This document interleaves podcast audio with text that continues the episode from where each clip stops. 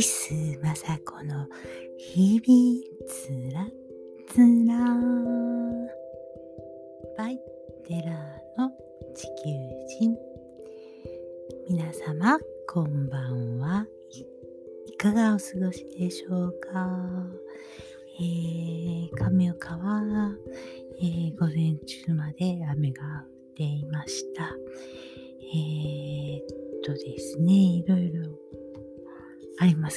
ま、ず、昨日、うん、えー、スペース X で民間旅行4人登場しました。えー、無事に上がりました。えー、元宇宙飛行士と3人の乗客を乗せたスペース X のファルコン9ね。えー、世に登場してね、えー、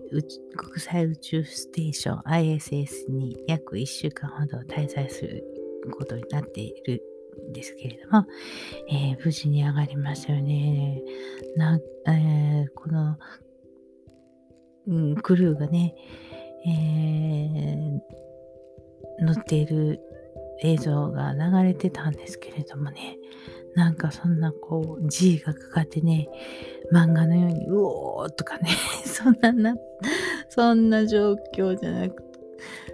なくって、うーん、あの、普通になんか飛行機に乗ってるような状態で そのうちぷかぷかとあペペンシルが浮くような感じで、何もなんかそんなあの苦しさは何も感じられるところがなかったですよね。すごいですよね。で宇宙服って言ってもね、なんか、あのー、なんていうのかな、えー、車に乗るような、えー、スポーツカーに乗るようなね、えー、なんか身軽なスーツで、なんか楽そうで、えー、こう乗り込む前に、えー、どっかにね、壁にこう、サインとかなんかこうしてるところの様子とかありましたけれども、うん、なんか普通に、弁も持ててかけてるみたいな感じで、大変な時代になりましたよね。昨日はね、9時40、えっ、ー、と、アメリカの東部時間で、まあ、午前の9時24分にっていうことでしたけどね、えー、乗ってる方は、えー、これね、えー、アメリカの新興企業のアクシオムスペースっていうところが手配されたんですけれども、えー、NASA 宇宙飛行士、元宇宙飛行士のペギー・ウィットさん、ウィットソンさん。63歳、女性として初めて民間旅行の民間宇宙飛行の船長を務められたそうです。あとね、えー、旅費をちゃんと払って登場した乗客は、じゃじゃーん 国際通信ビジネスで財を築いたアメリカの実業家ジョン・シェフナーさん。じゃじゃーん。サウジアラビア国空軍戦闘機パイロットのアリ・アルカルニさん。ベルナウィーさんの3人です。えー、このアルカルニさんとバルナウィーさんはサウジアラビアが負担した旅費ね。負担したそうですけれども、まあ、えー、幹細胞の研究をされている方もおられ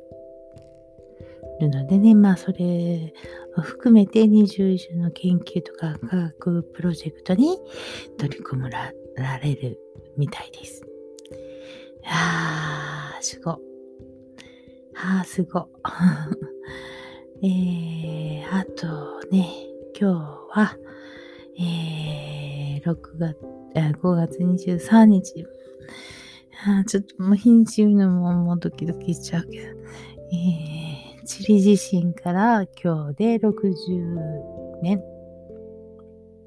63年かな。60年。えー、チリ地震。今で言ったら、マグネチュード9.5とかって言われてますけれどもね、1960年5月23日の4時11分頃にチリ地震があって9.5、マグネチュード9.5って言って言われてますけれども、その当時は8.5ぐらいね、そんなに9以上のあそんなクラスの地震が起きるなんていう測定がなかったみたいでね、えー、今は9.5って言われてまして、もう今までの観測史上最高の地震だったそうです。でまさか1日かけて日本に津波が来るなんて本当に想定してなかったので、えー、その観測されている方も、全然うん予期もしていなかったらしいですけれども、東京、ね、北海道の帯広の観測所かな、えー、なんか波が、海がの様子がおかしいっていう通報がたくさん入って、えー、高潮警報みたいなことをね、出したらしいんですけれども、もう、えー、まあその頃にはその津波の、えー、情報を共有するとか世界的にね共有するとかそういうことももう全然考えていなかった時代だったそうで、えー、1日かけて日本に到達した頃にはね日本も、えー、5メートル以上の、うん、津波がえー、広範囲にわたってたどり着いてしまったわけでね。それで、その岩手とか宮城県を中心に、えー、死者行方不明者が142人も出て、えー、建物も全半壊したところが5000棟にも達するような大きな被害が出たんだそうですね。えー一番こうその地理からすれば日本がまあ反対ぐらいでそのまあ反対ぐらいのところに位置するところが一番危ないみたいですね。うん、それが日本であるということで、えー、気象予報士の人も津波、地理とかで起きる、うん、地震とかにはドキドキするようです。えー、っと、今ね、その地震が日本でも、えー、多発しておりますけれども、えー、まだね、小さな地震ですよ。えー、とから列島とかね、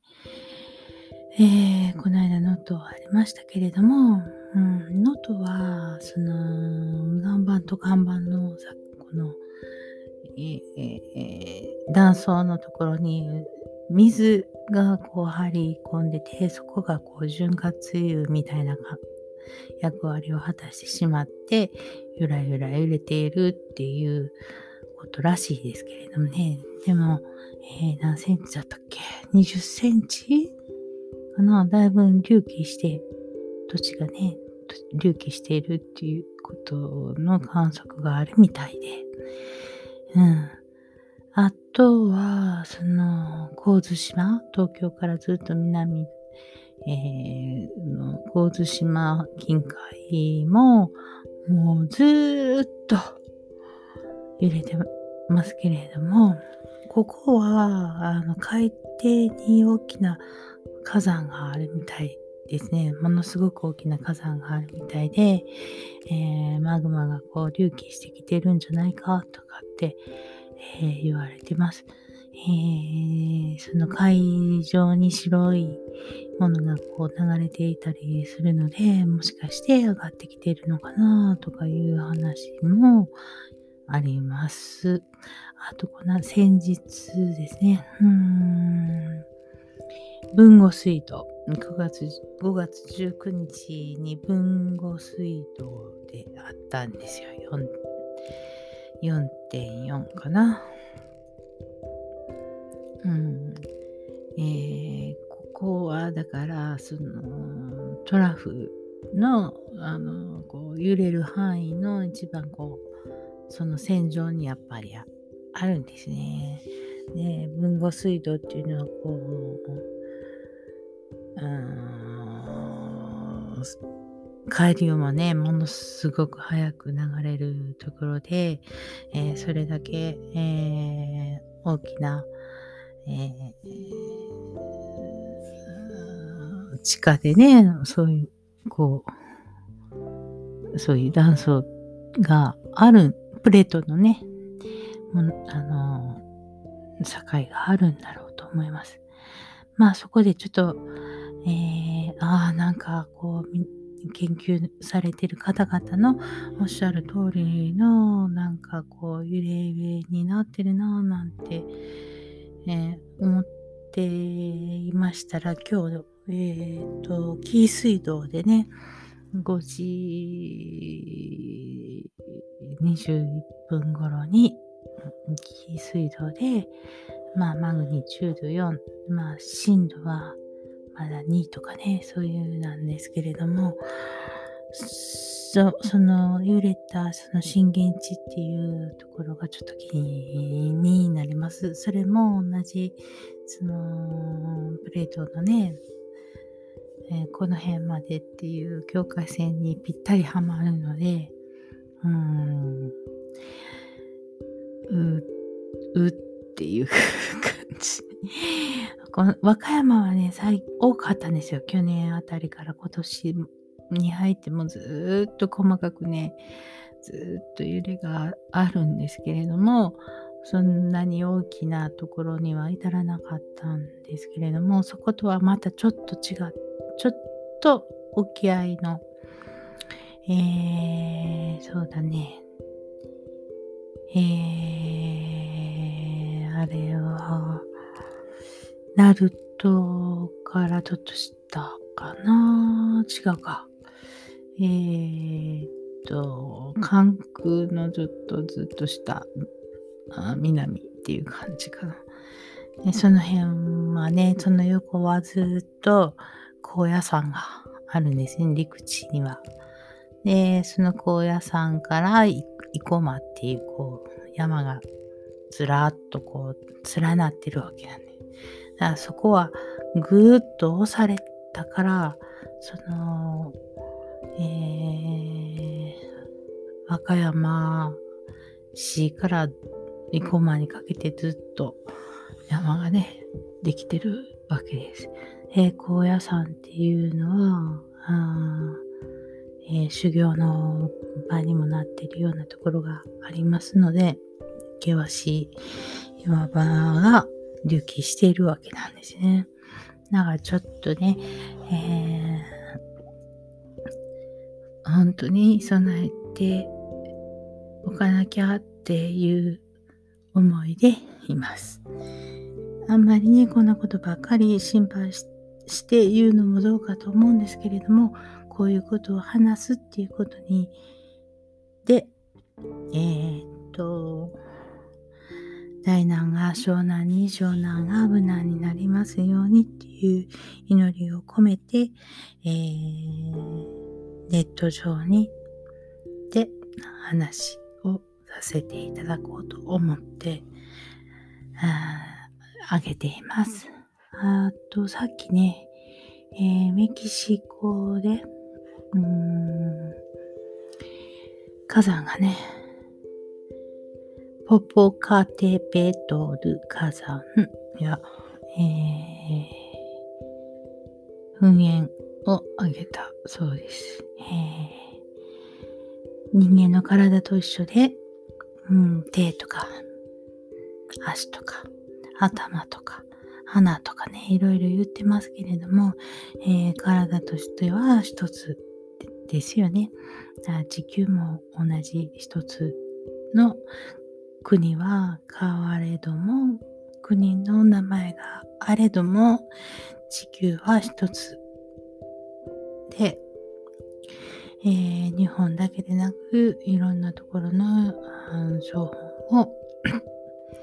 えっと、気に、一生懸命勉強するしたいとはいいけれどもね、うん、そういうこともあるよっていうことを分かっておくっていうことも必要かななんて思っています。えー、あとね、えー、台風がね、今、まだまだ日本からは南の方で離れているんですけれども、もう最大風速が70メートルとかね、猛烈な台風になり、なりつつあり、あ、なり、なった、なったかな。えー、それがグアムにもすぐ、うん、到達して、えー、っと、先島、石垣とかにね、近づいていく模様で、とっても猛烈な台風なので、ちょっと気をつけられますように、えー、おえー、っと、世界各地、世界の、うん、気候予報の話がなんかだんだん似通ってきたらしくて、えー、も、え、あと4日ぐらいしたら、えー、北に向かって上がってくるようなことを言っています。えっ、ー、とね、海水温度が30度なんですって。その、今ね、いるところが。で、その、ずっと進む方向も海水が30度なんですって。高いんですよね。だからちょっと猛烈な、えー、台風がまだまだもう少し発達しそうな感じで、そのまま来られたら大変だなっていう感じで聞いてました。まあ、6月の初めぐらいに来るかなっていう話みたいですけれども、えー、まあ、それも、えー、長男に収まっていただけたらとお祈りしていたいと思います。えー、まあね、あとね、いろんな、うん、こと聞くんですけれども、えー、そんなところにいるわけなんでね、日本、あ、じゃあ地球人は。そんな土地がね、隆起したり、えー、沈み込んだり、そういうところに住んでるわけで、えー、しんどくないはずがない。しんどい。そんなね、体、影響を受ける人はたくさんおられると思います。えー、先日20日の日は新月でしたのでね、えー、来るんですよ。この感性っていうのかね、うん、感覚っていうのかな、来るんですよね。えー。とっさな、ポンとね、その弱っている体に、えー、ポンと、あの、悪いことする例がポンと入り込んだりするので、うん、本当にくたびれてるなと思ったら休んでください。えー、それもね、気づかずに、やっぱり動いてるわけなんですよ。あ生きてるんだ。生きてるからね。動くし、働くし、えー、やらないといけないこともたくさんありますよね。だから、えー、それは仕方がないですけれども、うん、自分自身が本当に、えー、辛いなと思ったら、周りの人からも言われてしんどそうだよって言われた時には本当に気をつけられますように、えー、万物、もうあらゆるものにはそれぞれ独独特の、うん、感性があるわけなんですね。えー、それは神様から与えられたもので、え、自分自身、その感性をよく自分自身観察してね、えー、知ってたら自分の使命とかは分かってくるんですよね。でもそれをこう、えー、お金、生きて、生きるためにお金を稼がないといけないっていうことで無視して動くわけですね。それ、そうしたら、その与えられてる感性っていうのがだんだんだんだんこう分からなくなっちゃうね。えー、でも、その感性っていうのに気がついて、自分が持ってきているものっていうものに気がついて、どんどん開発すればね、あのその人の務めが分かってくる。務めっていうかミッションっていうかね、うん、分かってくる。それは人間だけじゃなくて、水には水の感性、火には火の感性、草にも木にも犬にも猫にも、あの、あらゆるものにあるわけですね。だからその、えー、感性っていうのは神様から、えー、いろんな目的を果たすために作る作られているもので、えー、それぞれのミッションを果たすっていうかね、本文を尽くすために、えー、よ、もう、良い、うーん、それぞれの、うんと、能力っていうのはとっても素晴らしく与えられているわけなんですね。それをこう無駄に過ごすか、えー、なあなあで終わっちゃうか、気がつく、つかずに人生終わっちゃうか、それの差ですよね。うん。何もね、自分じゃない人に、えー、なろうとする必要はないわけです。ああ、あんな人になりたいっていう目標はあったとしても、その人のように全てできるわけじゃない。みんなそれぞれ違うわけなんで、うん。憧れて、ちょっと頑張ってみようって自分の中のこう開発をするんだったら生かしていくんだったらまた違うんですけれども、えー、自分じゃない人になろうとすることばっかり考えるから辛くなっちゃうんですね。ああ、私は違う。私はそんなもの持ってない。ああ、羨ましいなとかってね、なる、なるわけ。うん。だから、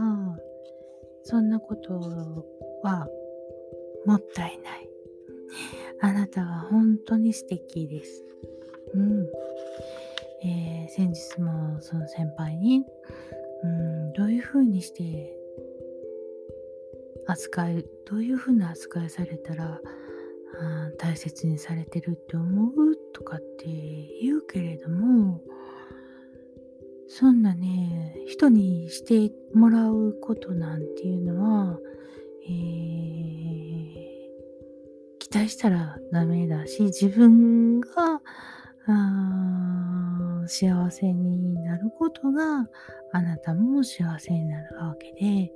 してもらって大切にされている、大切にされているっていう、ちょっとそこは私自身の紅茶とかだやね、まだね。大切に大切にされてるっていうことは、まあ気にかけていただいてもらっているっていうことかなとか、ちょっと今は私の中では自分自身で思ってるんやけれども、うーん、なんだっけ。うんと、えー、あ、もうほら、今のその自分の課題を考えてしまって、もうぶっ飛んでしまいました。えっと、だからその感性をね、ミッション、自分のミッションっていうものを一生懸命考えよう。そしたら、えー、自分がなんで今ここで生きているか、どんな人に出会って、あなたにどうして出会ってたのかとかね、っていうことがどんどん分かってきます。えー、あなたの友達も、うん、偶然会ったわけじゃなくて、えー、奇跡的に会ったわけじゃなくて、会うべきして会ってるわけで、友達、会うべきして友達になってるわけで、えー、誰もがすべて意味のある方々です。はい。えー、そこから自分は何を学ぶか。自分は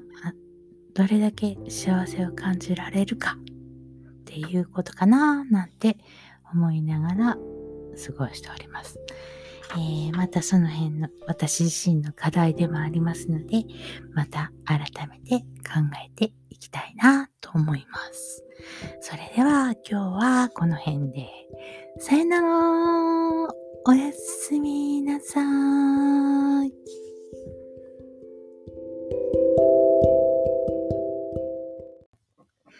テラーの地球人のポッドキャストは、Apple Podcast、Google Podcast、Amazon Podcast、Spotify Podcast で配信しております。よろしくお願いします。you.